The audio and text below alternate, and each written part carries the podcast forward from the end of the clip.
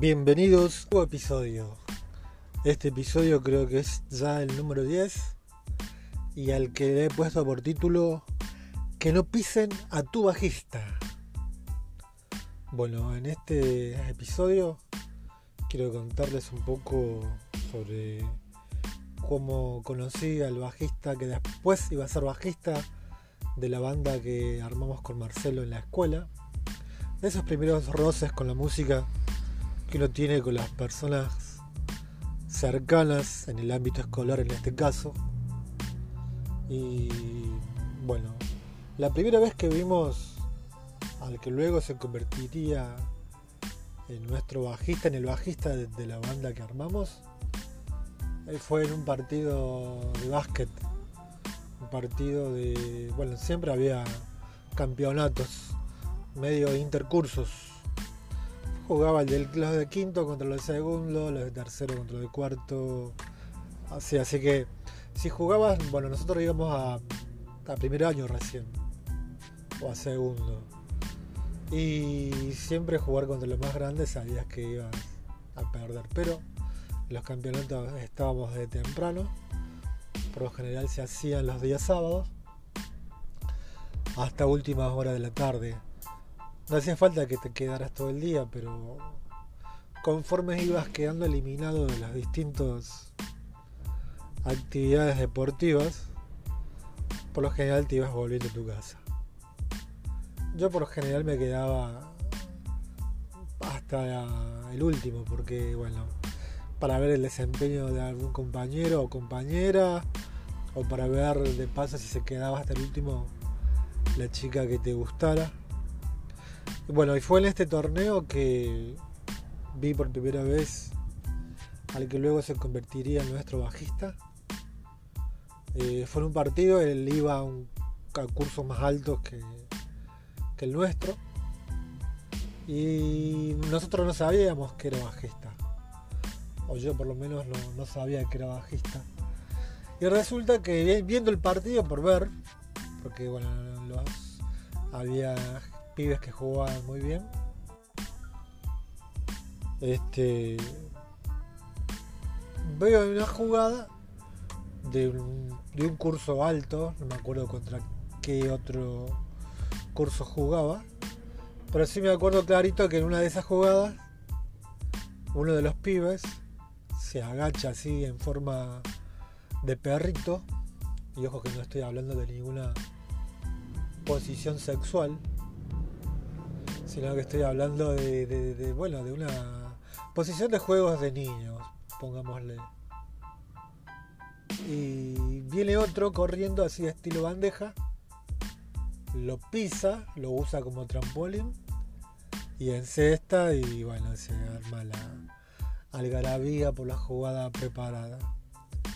En ese, bueno, fue un golpe, fue un, fue un golpe muy efectivo el hecho de esa jugada. Si bien seguramente lo entra dentro del reglamento basquetbolístico hasta donde yo sé. Pero para divertirse quedó. Pasó, creo que luego de la sorpresa vino el aplauso y, y ahí quedó. Este, no me acuerdo si quién ganó, quién perdió, más de eso no. Con el tiempo, eh, con Marcelo comenzamos a reclutar músicos para armar la bandita que queríamos formar. Y vamos a dar, bueno, nos recomendaban un bajista X. A su vez, ese bajista nos rechazó. Nos dijo que no, que no podía, que tenía que estudiar.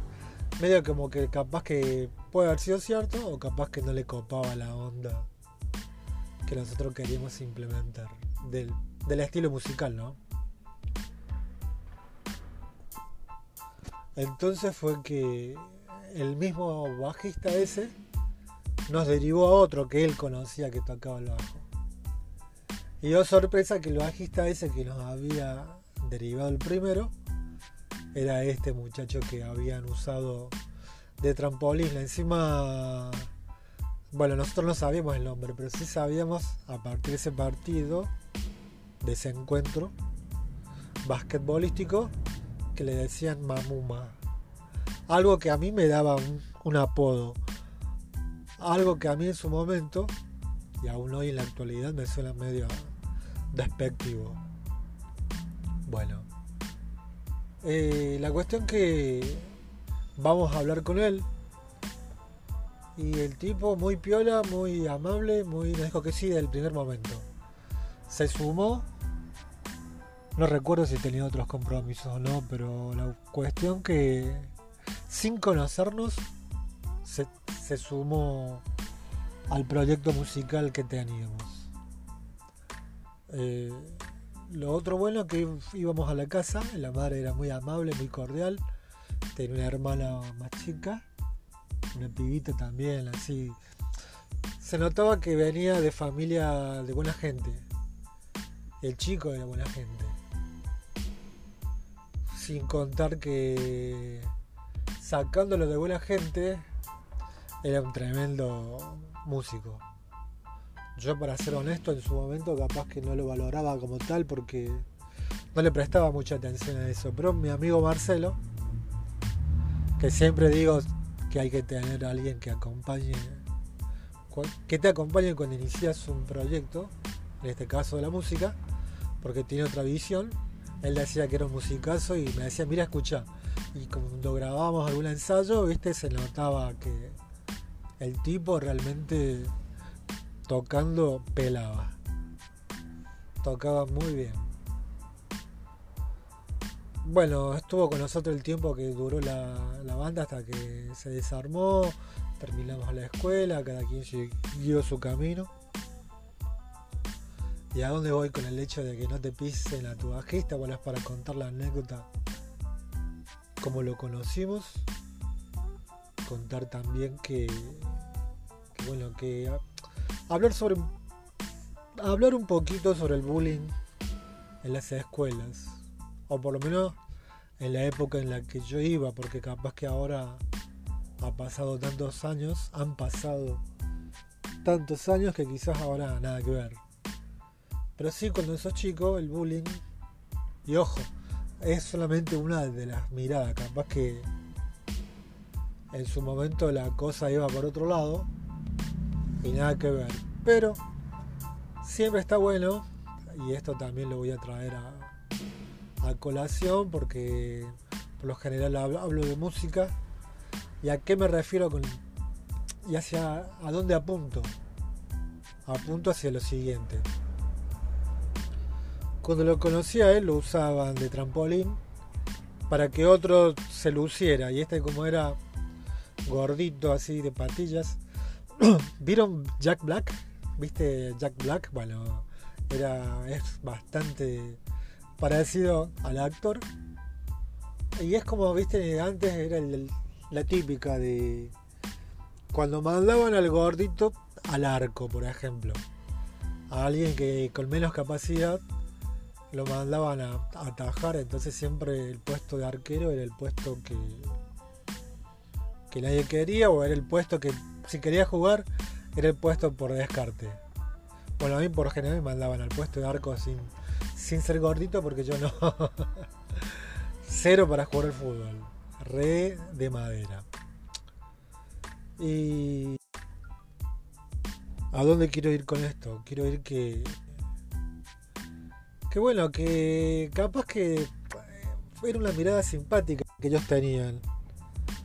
Y que cuando lo usaron a él como trampolín, él lo tomó bien. No tenía la mirada un poco sesgada de un adulto. Y que, bueno, por ejemplo, en el curso que estábamos con Marcelo, había un par que eran los facheritos, los los, musculitos, los que llamaban la atención, ya sean por el color de ojo, ya sea porque ya se sabían 10 palabras en inglés. Entonces, viste, había como una especie eh, de, diferencia para con el resto.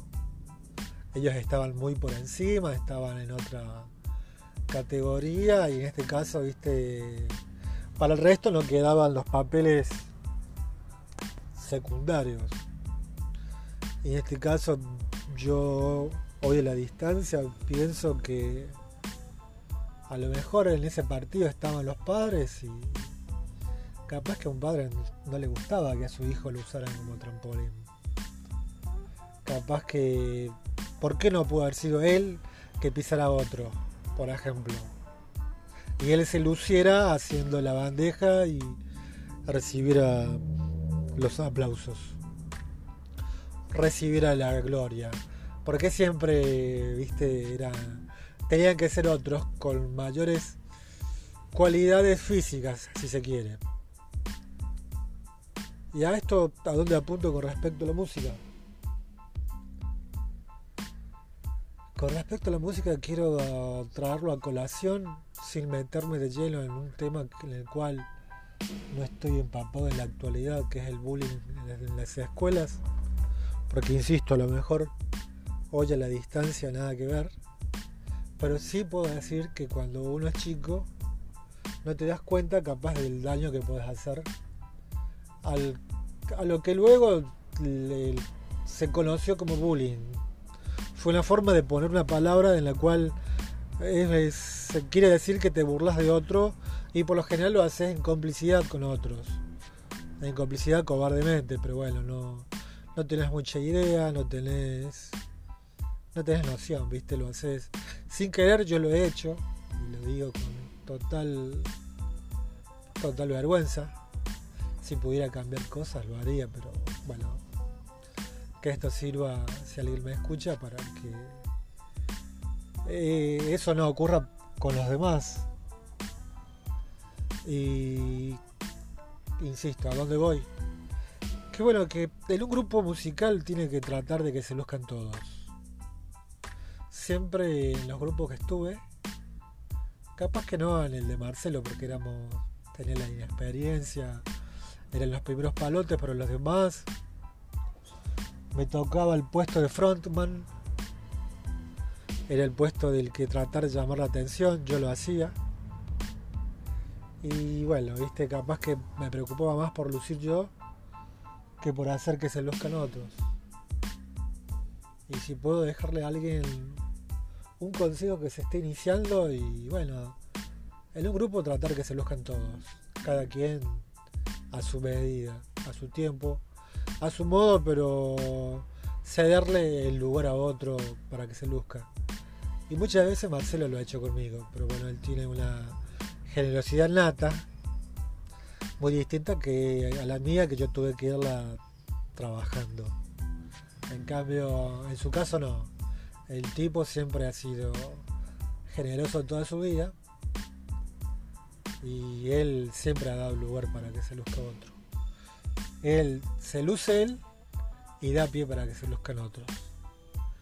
Cerrando este episodio, voy a, eso, que que bueno, que siempre en un grupo tenés que darle la posibilidad de que otro se luzca, de que se luzcan todos, cada cual en su medida, en su tiempo, viste, pero no que uno ser acaparar la atención así porque sí. Creo que va por ese lado porque bueno, eh, el disfrute tiene que ser para todos por igual. Cada quien lo, lo vivirá a su forma, pero si sos cantante, que pasa por lo general, sos guitarrista, sos batero y querés siempre, viste, meterle de más a los golpes, sos guitarrista, poner la guitarra al palo para que digan, oh, mira ese solo y qué sé yo. Está bien que la gente diga, oh, mira que solo, pero que la gente, cuando se vaya, diga, oh, qué buena banda. Qué buena banda en la que se lucen todos. Así que Acá les, acá les acabo de contar una pequeña historia de cómo conocimos al que se convirtió en nuestro bajista, que es, calculo porque nunca más lo vi, pero un excelente chico, venía de una excelente familia de gente muy amable, él era muy amable, mi amigo Marcelo lo conoció más en profundidad porque vivió un poco más cosas con él que conmigo, pero bueno, a eso voy. Hay que se luzcan todos. Y recuerda, que no pisen a, tu bajista y que no pisen a nadie de tu banda. Bueno, que nadie sea pisado y que todos podamos lucirnos. Si este podcast te gustó, si este episodio, no te olvides compartirlo, no te olvides recomendarlo, no te olvides escribirme en mis redes, seguirme en mi cuenta de Instagram, nickflores01, eh, escribirme a mi correo eh, soy nickflores.gmail.com Si quieres puedes suscribirte a mi canal de YouTube que también lo subo. Y bueno, cuánta plataforma veas por ahí que aparece, estaría bueno que te suscribas porque siempre estoy tratando de subir material más seguido y que te puede ser útil, más que todo si estás en el camino de la música y que alguien con un poquito de experiencia te puede contar cosas que por ahí no te las dice nadie o pasan por alto porque por ahí no, no se te ocurrió que podías conversar sobre esto. Así que nos vemos en el próximo episodio y bueno, será hasta la próxima.